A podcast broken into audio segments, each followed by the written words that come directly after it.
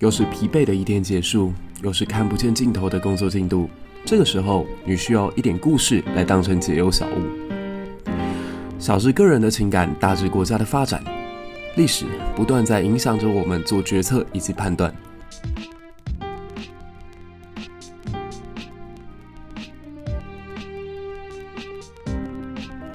在这个充满问号的年代里，期待你我都可以成为自己理想当中的答案。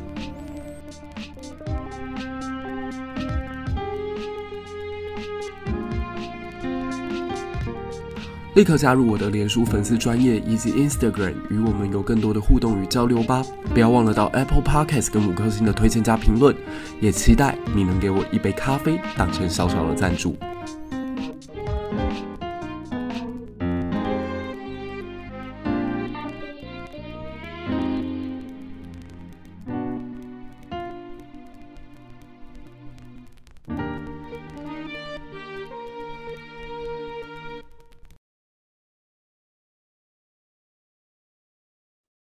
观看本集影片之前，请不要忘了加按订阅加小铃铛。我们也有个人的粉丝专业以及 Instagram，方便大家跟我进行更多的互动。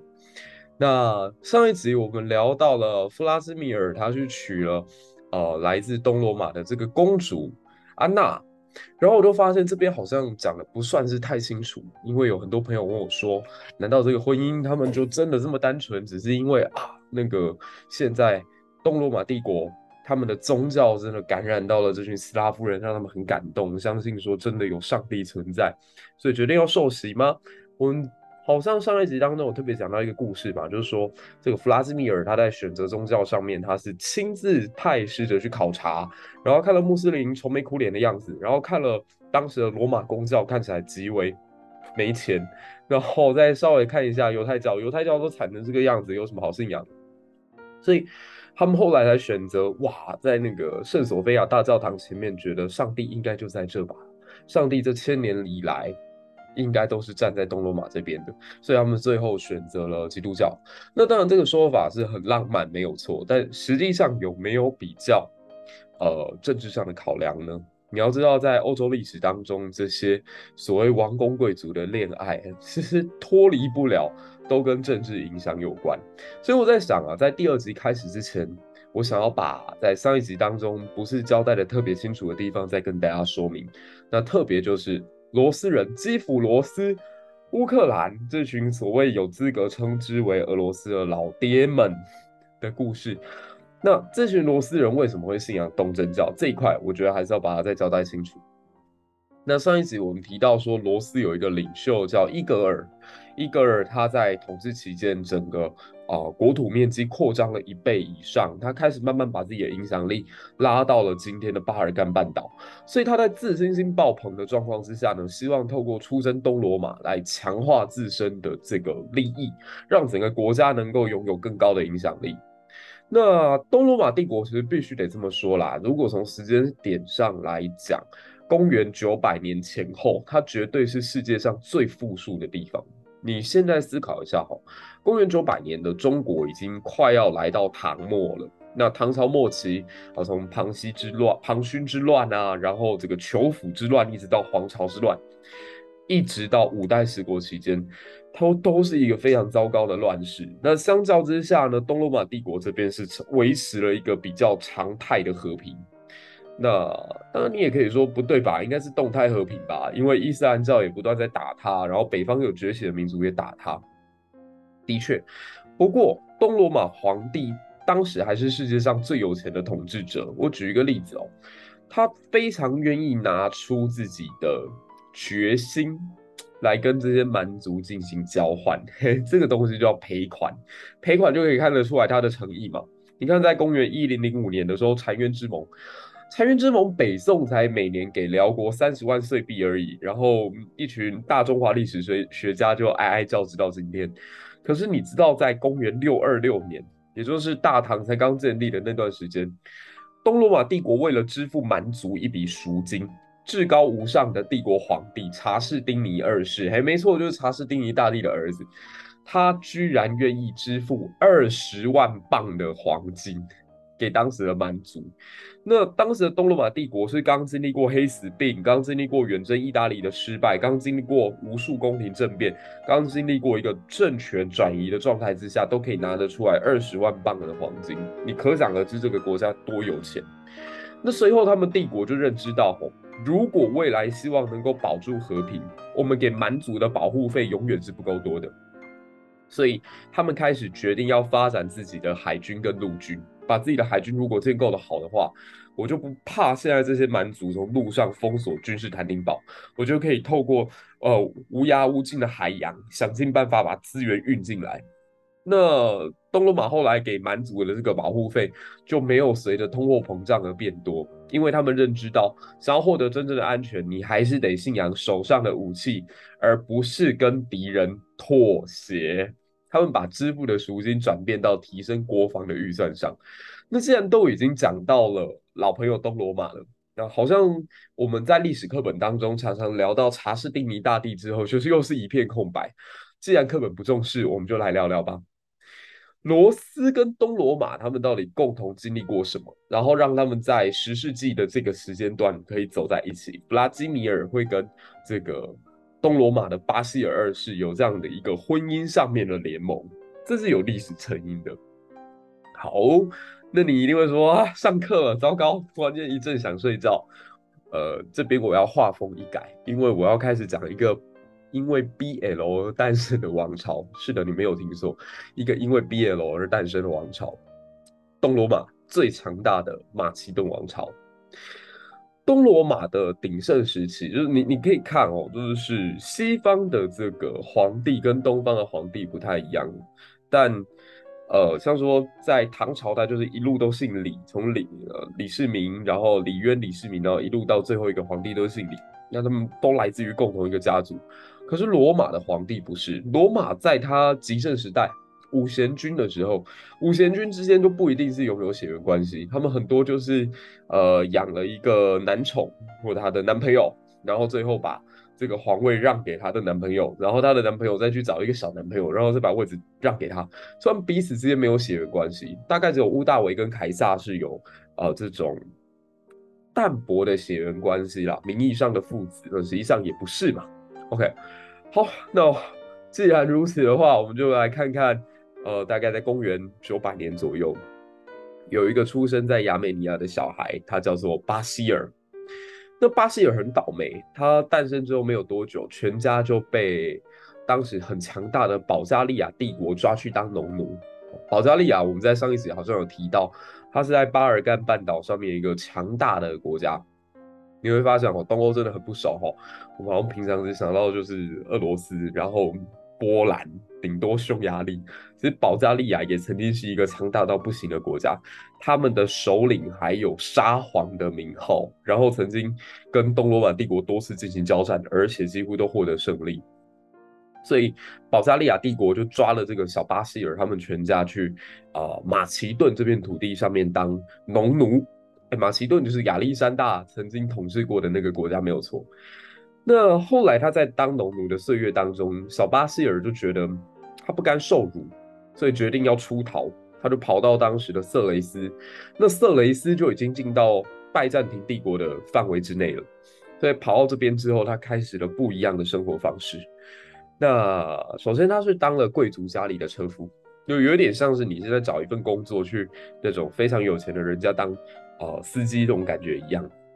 那偏偏我们的这个小巴西尔外貌非常的帅，所以他有这样的一个优势，可以去虏获当地贵族贵妇的心。嗯，注意我这个用词哦，贵族跟贵妇。那当时这些贵妇就觉得他是男神，所以就大笔大笔的给他钱。这是自古以来不算是一件呃。奇怪的事情，你你看那个柴可夫斯基曾经也被贵妇包养过嘛，所以他慢慢的就透过这件事呃方式，然后得到了自己社会地位的提升。人帅真好啊！然后呢，他真正能够达成社会阶级的跃升，如果刚刚只是提升而已，那下一个大的跃升是靠谁呢？他有一次去参加摔跤比赛，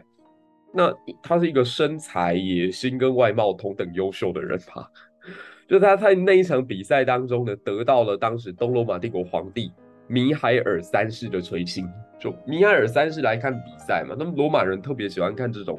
体育竞赛，他们自古以来就在圆形竞技场当中去看奴隶跟这个狮子搏斗，然后慢慢的也有他们的赛车大赛这样。那这一次他们在看摔跤的时候，米海尔三世就注意到这个巴西尔，觉得天啊，惊为天人，怎么世界上有一个长得这么帅的男生这样？嗯，当然得必须认识一下。那认识的方法是什么呢？呃，既野蛮也暴力，当然也很有效啦，就是再给他一笔钱。然后这笔钱给了巴西尔之后，巴西尔不是要来感谢皇帝吗？然后皇帝就突然间对他提出一个要求说。以后我们多多往来吧，就是你搬过来跟我住都可以。那为了能够绑住你，为了要能够强化我们两个人之间的合作，呃，你要跟你的原配夫人离婚，你跟你的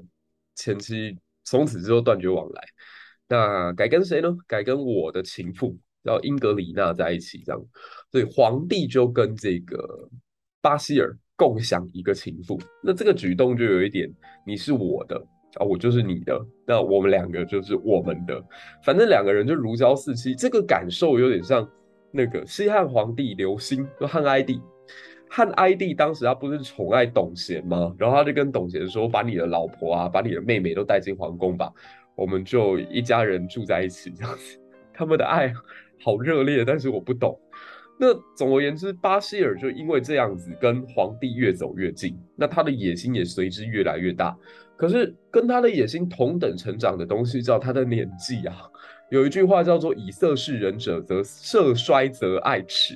所以最初的爱恋慢慢变成了讨厌。这个皇帝米海尔就觉得他好像已经不是我当初最喜欢的那个摔跤男神小鲜肉了。你现在想想嘛，忽然间都放在皇宫里面，然后每天吃好喝好，然后还喝酒。酒是一种比油还要更容易让人胖的物质，这样，所以慢慢的这个。啊、呃，巴西尔就对于这个米海尔皇帝来讲没有什么吸引力，那巴西尔就感觉到很不安，所以他决定发动政变，杀掉了这个米海尔，然后自己坐上了皇帝的宝座。可是你不要以为他只是个小白脸，对不起，从此之后东罗马帝国迈向他最强大的时代，这就是马其顿王朝。但马其顿王朝他在强盛一段时间之后，就遇到了来自北方刚刚我们提到的保加利亚人的挑战。那这个时候的保加利亚无比强大，所以你可以这样讲，东欧世界此时是一个三足鼎立的状态。北边这边有维京人所建立的基辅罗斯政权，然后另外一边则是跟呃罗斯政权一样侵喜欢侵犯君士坦丁堡的保加利亚帝国，然后还有一直被当沙包打的东罗马。好，就这三个。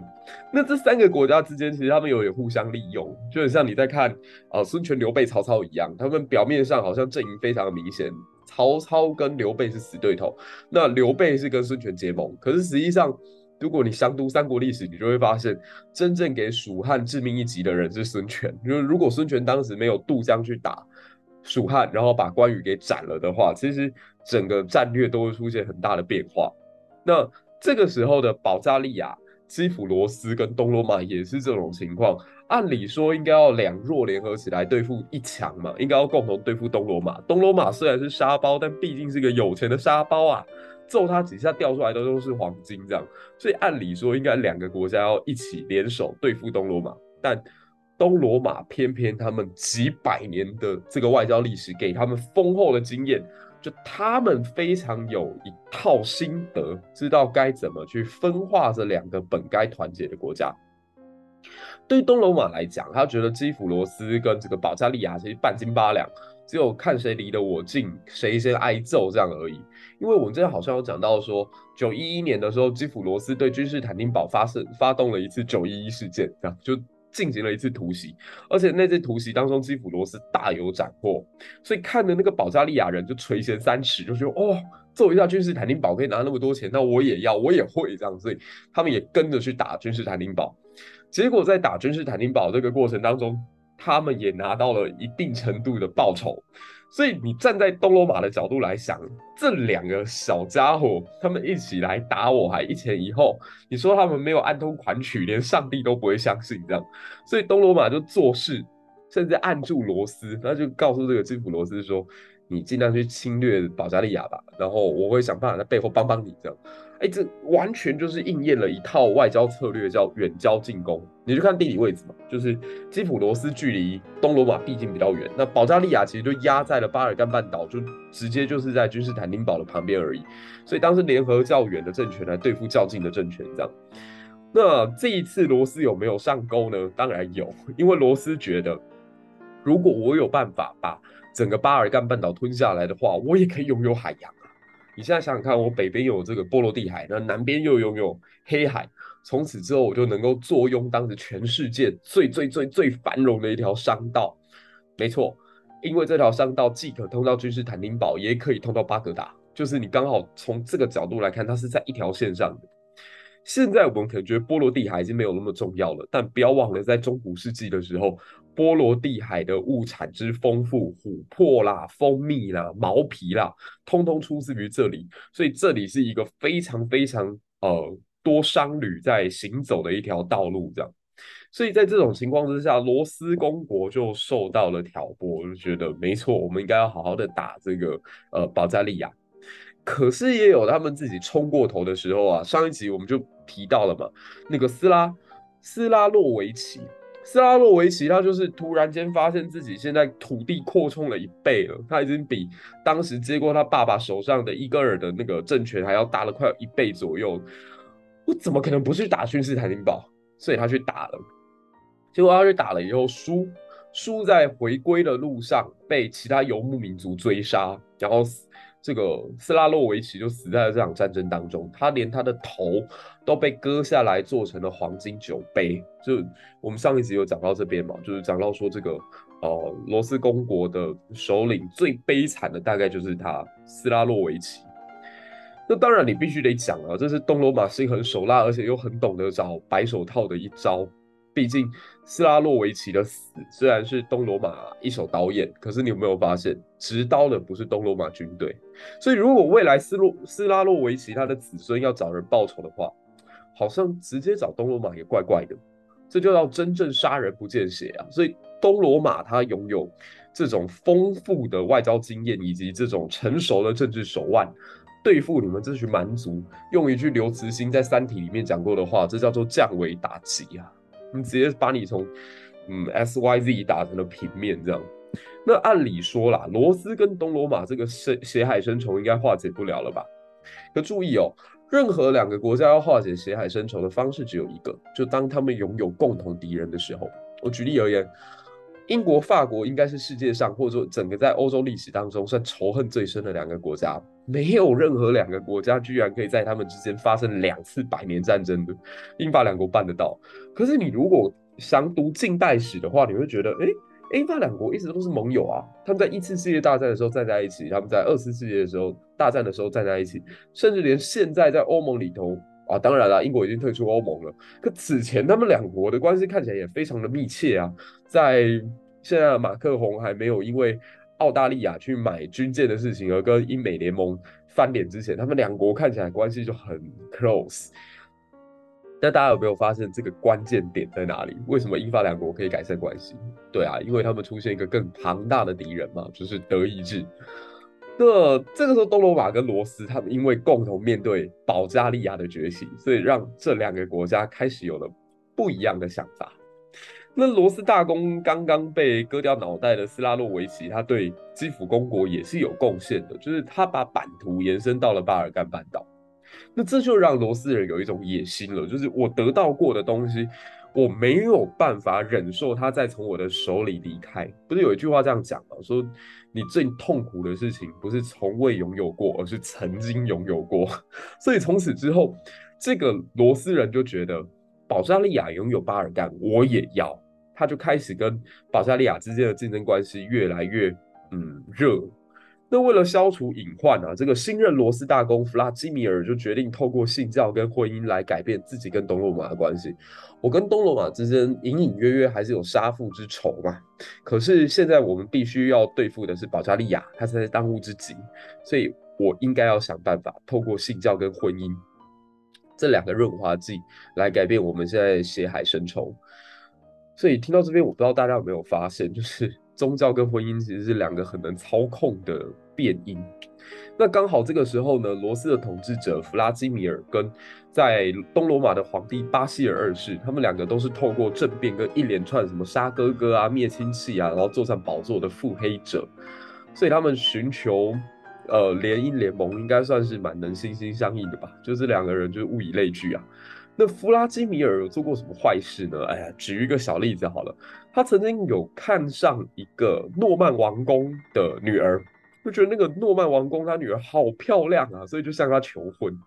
结果对方就拒绝他了，因为他们觉得弗拉基米尔好像不是一个特别呃英勇善战的英雄吧，反正就不符合那个诺曼王公的审美，最后就拒绝了这场婚姻。结果他的代价非常的巨大，就弗拉基米尔在大怒之下带领军队去攻那座城市，那最终不但是把那个城市给灭了，而且还强暴了这个王公的女儿，后来还有生下孩子哦。那巴西尔的故事就更狗血了，呃，刚刚我们提到的是呃巴西尔一世，现在我要讲的是巴西尔二世。巴西尔一世是那个刚透过 BL 关系上位成为皇帝的那家伙。天哪，有时候我都觉得真正的历史其实比《甄嬛传》还要更夸张，这样更狗血。那巴西尔二世呢？巴西尔二世的故事也是非常的离谱，因为前几任皇帝都是死在什么老婆毒杀啦，然后外臣专政之下。所以当时年纪非常小的巴西尔，他决定要找一个绝对不可能篡他位的人来担任监护人。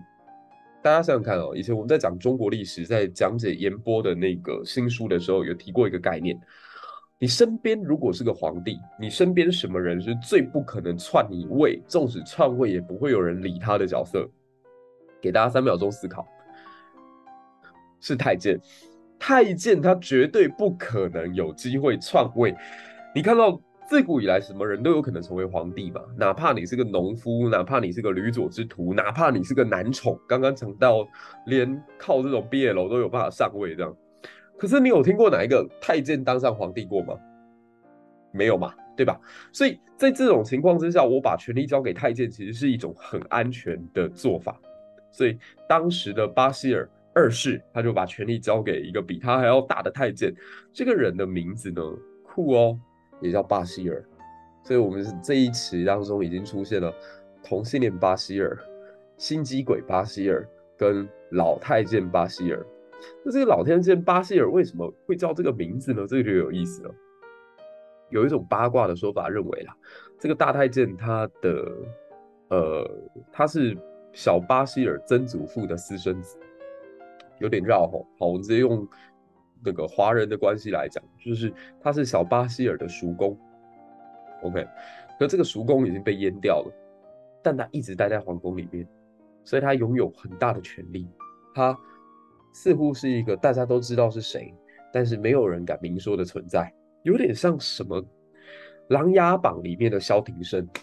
我相信萧庭生的身世，每一个人都知道。就是后来在第二季当中，他成为长陵王嘛。可第一季当中，他只是叶幽庭的一个奴仆，然后纪王保护他，晋王保护他，梅长苏想办法把他保出来。我相信长眼睛的人都知道，这个人跟萧景宇有关系，他一定跟前任的这个太子关联很深，但没有人敢讲。巴西尔老太监大概就是这种概念。那他对权力存在很高的欲望。所以果然哦，在小巴西尔长到十八岁的时候，你知道小孩子总是有一天会想要独立自主的，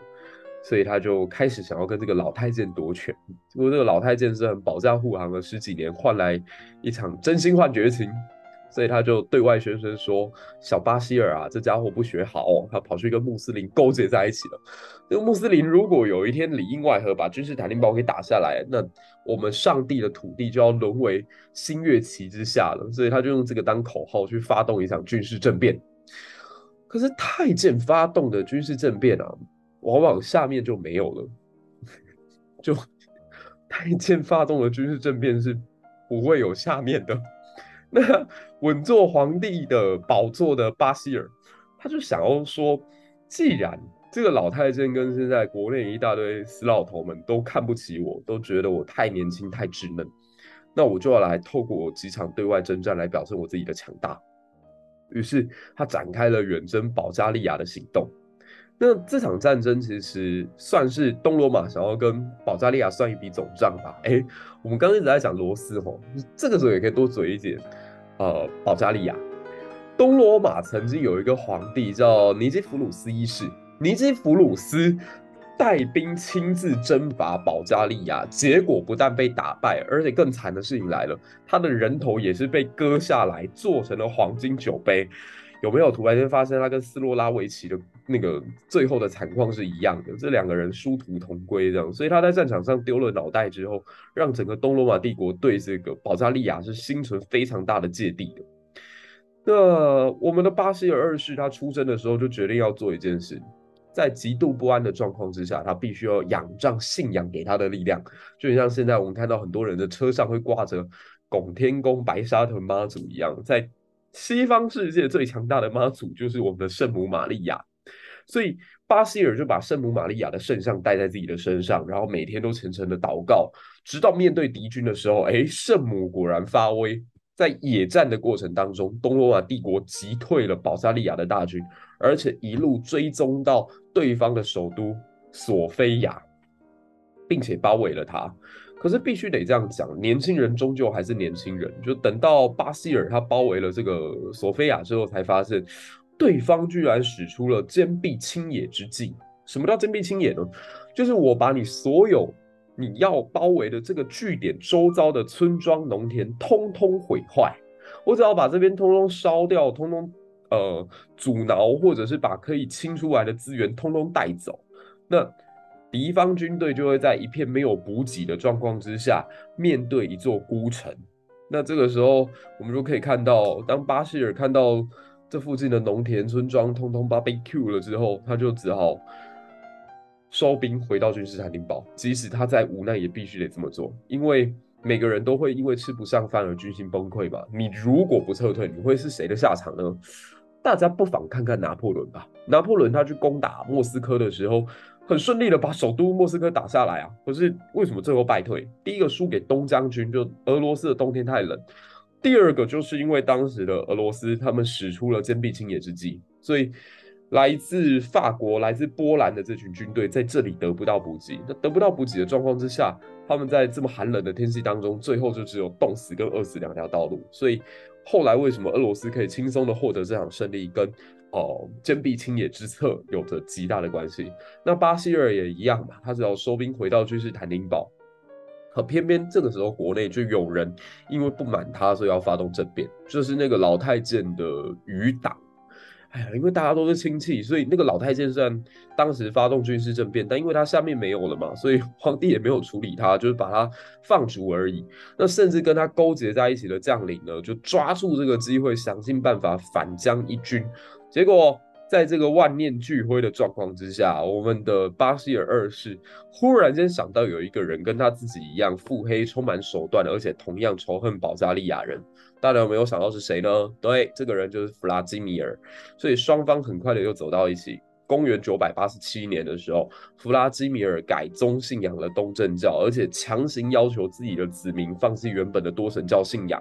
把那些所谓斯拉夫民族或维京民族他们所奉祀的这些多神，通通都给烧毁。那这件事情又被称之为叫维京归一，或者是罗斯归一，然后才迎娶了来自东罗马的公主巴西尔的妹妹安娜。那巴西尔二世呢？透过这一场婚姻做的交易，他拿到了一个非常重要的筹码。这个筹码就是六千名来自罗斯的维京士兵。维京的战斗力大家都知道，那是很强大的。所以有了这六千军队的帮助之后，他们组成了一个叫瓦兰吉卫队的存在。这支卫队一直到东罗马灭亡的时刻，都一直捍卫君士坦丁堡。然后从此之后，巴西尔二世在国内的领导地位也更加巩固了下来，整个胜利天平又往他倾斜。那讲到这里，你就会发现说，历史会让我们看到，无论宗教也好，婚姻也好，其实站在国家的立场上来讲，它其实都不重要。关键是它背后能够为当事人带来什么利益。我记得以前我在高中教书的时候，讲到学说跟宗教之间的关系，曾经举过一个不是很恰当的案例。如果有一门信仰，它完全没有利益，而单纯就只有教主的一面之词，那是很难传播出去的。如果这件事情赚不到钱，救不了人，养不了生，延长不了寿命的话，那个这个宗教是不可能传递下去的。举例而言，好了，像讲到孔子，你现在想想看哦，儒家学说之所以能够被广泛流传出去，甚至变成战国时代的显学，呃，当时不是孟子说杨朱的这个。道家思想跟那个墨翟的墨家思想跟儒家的思想全部都是显学，三家并立这样。儒家到底凭什么呢？关键我觉得不在孔子本身，关键是在于子贡。就如果儒家的得意门生教出来都是颜回啦、子路这一种的，你觉得有谁敢去信仰儒家？颜回是饿死于陋巷之中嘛，然后子路之后来在参与魏国的一场内斗。暴动的时候要被剁成肉酱。你现在想想看哦，孔子学校出来的两大弟子，一个剁成肉酱，一个饿死肉酱。如果这个时候还有家长敢把小孩送过去的话，你不觉得这个家长应该是信仰了某一种邪教？在现代社会当中，孔子可能还会被预防性羁押。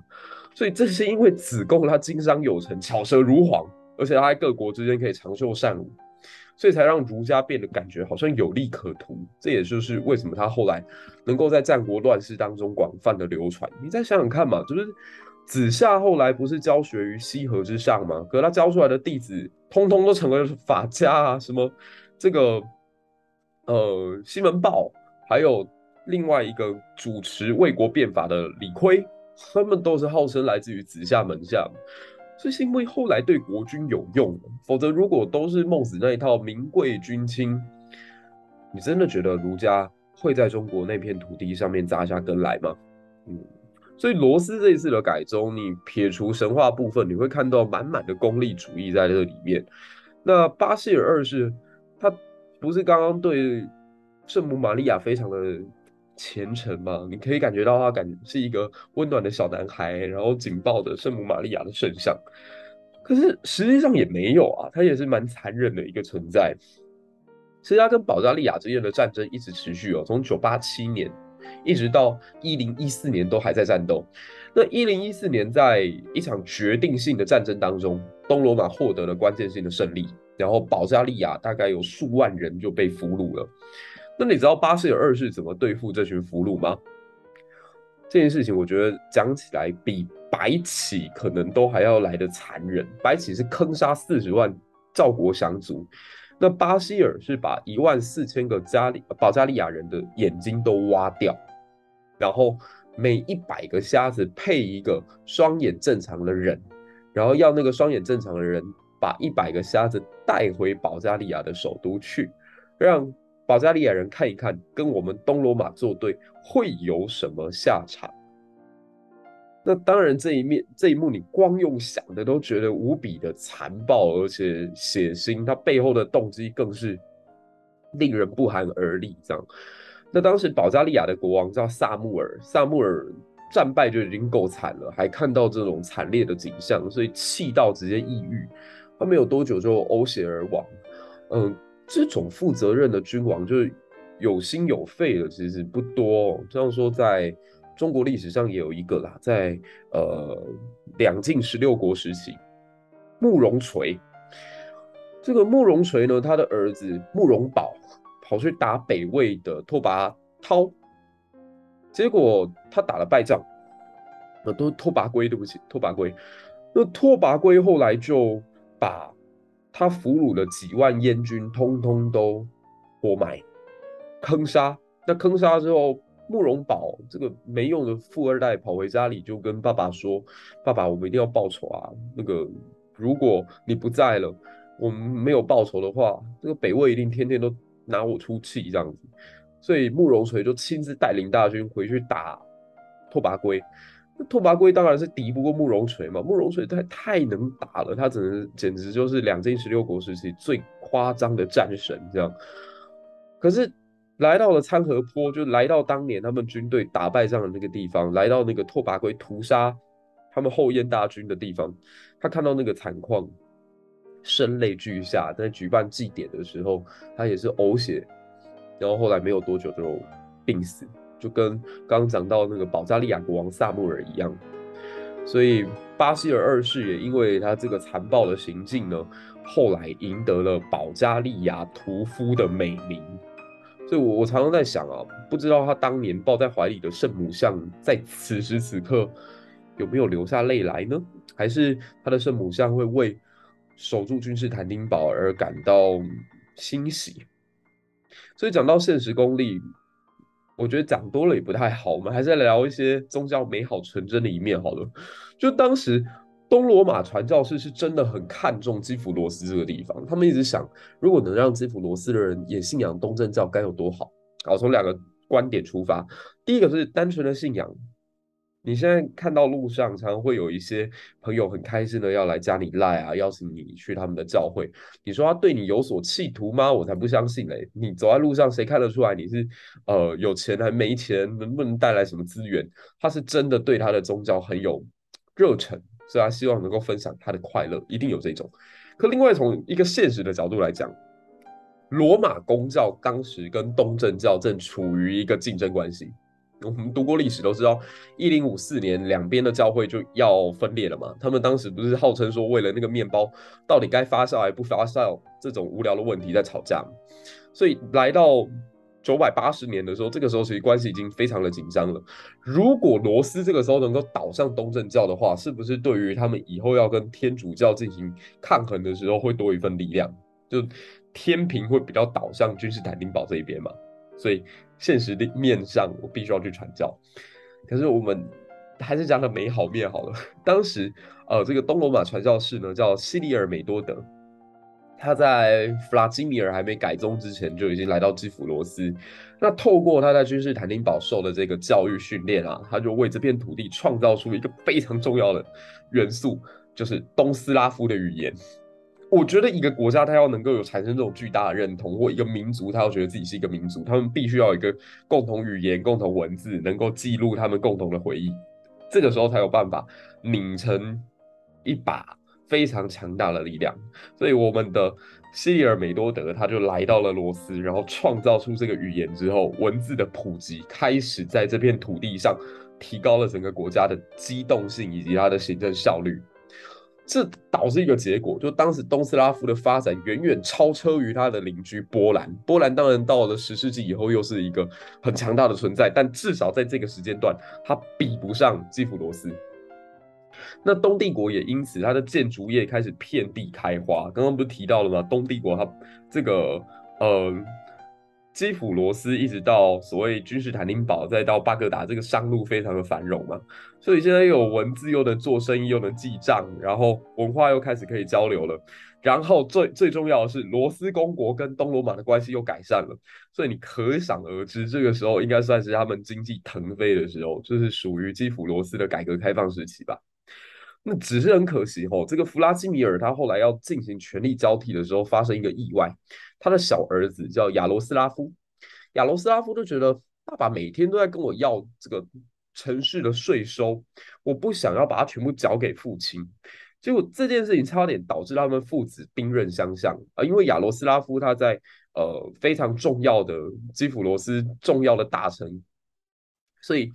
爸爸才会觊觎他的这个钱，这样就这场差点为了孝亲费而打起来的战争，还好没有发生。可能是因为全知全能的上帝也实在看不下去吧，所以弗拉基米尔就在战前突然去世。那原本继承权看起来很薄弱的亚罗斯拉夫，就因为在这个契机之下，再加上他的哥哥们各自内斗内耗，所以他居然打败了所有兄弟。那他奸诈狡猾的大哥后来不甘心落败，所以跑去波兰抱人家大腿，希望波兰可以派兵来协助自己登基。那的确，波兰这个时候也有一举进攻基辅的野心，所以双方就迅速形成了对亚罗斯拉夫的包围网。可是亚罗斯拉夫最后还是打败了哥哥，也打败了波兰，这使得罗斯公国它的实力达到了它的历史顶点。可是要记得哦，罗斯这个时候首都是基辅哦，所以。基辅是现在乌克兰的首都哦，所以我们现在在讲的是俄罗斯的老爸的故事。那俄罗斯的老爸大概就是乌克兰吧。所以乌克兰历史或者说整个呃斯拉夫民族、维京民族他们最鼎盛的时期就是在这个时候。亚罗斯拉夫他创设了属于他们的法典，然后内等于说是外外部扩张结束，他们进入到一个所谓内政的高效率运作时期。但你可以看到，吼，就是地方的权力也慢慢上升，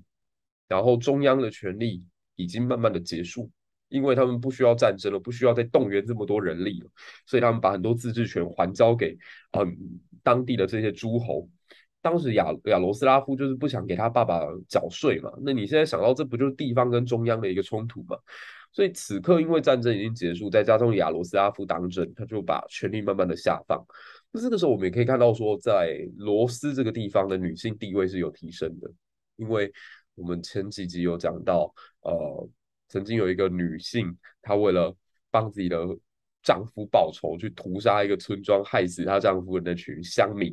然后她后来也成为摄政，然后现在又有一个来自于东帝国的安娜，所以你可以感觉到罗斯她其实很受这个女性掌权的影响，而且往往罗斯的女人掌权之后都管得还不错。上一集也有提到那个叶卡捷琳娜大帝这样，但是罗斯人也出现一个新的问题哦，就土地分配越来越不平均。他人口有五百多万，然后一百万平方公里左右的土地吧。可是，一旦战争结束，外扩的时代结束之后，就出现一个比较大的问题：你可以分的利益，它就变成有限了。那不像以前，还有一个本梦比，我去攻下某一片土地，我就可以获得新生的资源。这样，现在突然间停止扩张了，所以他就面对到很多大帝国在扩张结束之后都会遇到的难题。没有人想打仗，经济大好，可是资源慢慢的有限。在那个还没工业化的时代，资本还没有办法像现在这么的活络的年代里，国家就要开始出问题。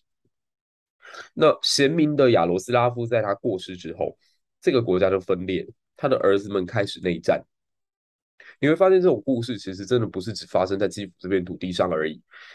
贤明如查理曼，查理大帝，法兰克帝国最重要的缔造者，他在死后，他的几个儿子不也打在一起吗？那一直到一零九七年的时候，这个罗斯内战才结束，由亚罗斯拉夫的三个孙子共同签订和平盟约。那这个时间点刚好也是东罗马帝国的衰弱，所以这两个帝国一起起来，这两个帝国一起下去。九八七年是他们的蜜月期，而一零九七年就几乎等于是一个世纪之后，他们来到了发展的低点。那当然，这边如果你去看东帝国的故事，就会看看到说啊，十字军过来了，伯西蒙德过来了，那个我们的亚历山大一世开始在想尽各种办法，跟这群来自西欧的骑士团们去进行斗争。这样，那罗斯呢，在离开了弗拉基米尔之后，这个国家又会走向何方？如果喜欢我们的节目的话，不要忘了追踪我的粉丝专业，然后把这支影片分享给更多的朋友，也可以追踪我的 Instagram。有任何想法跟建议，都可以在下方留言，那也可以写 email 告诉我。呃，欢迎大家能够把这样子慢节奏，但是把故事讲完整的节目，让更多人知道，在一个求快的年代里面，我相信慢有慢的价值。我们下一集再见，拜拜。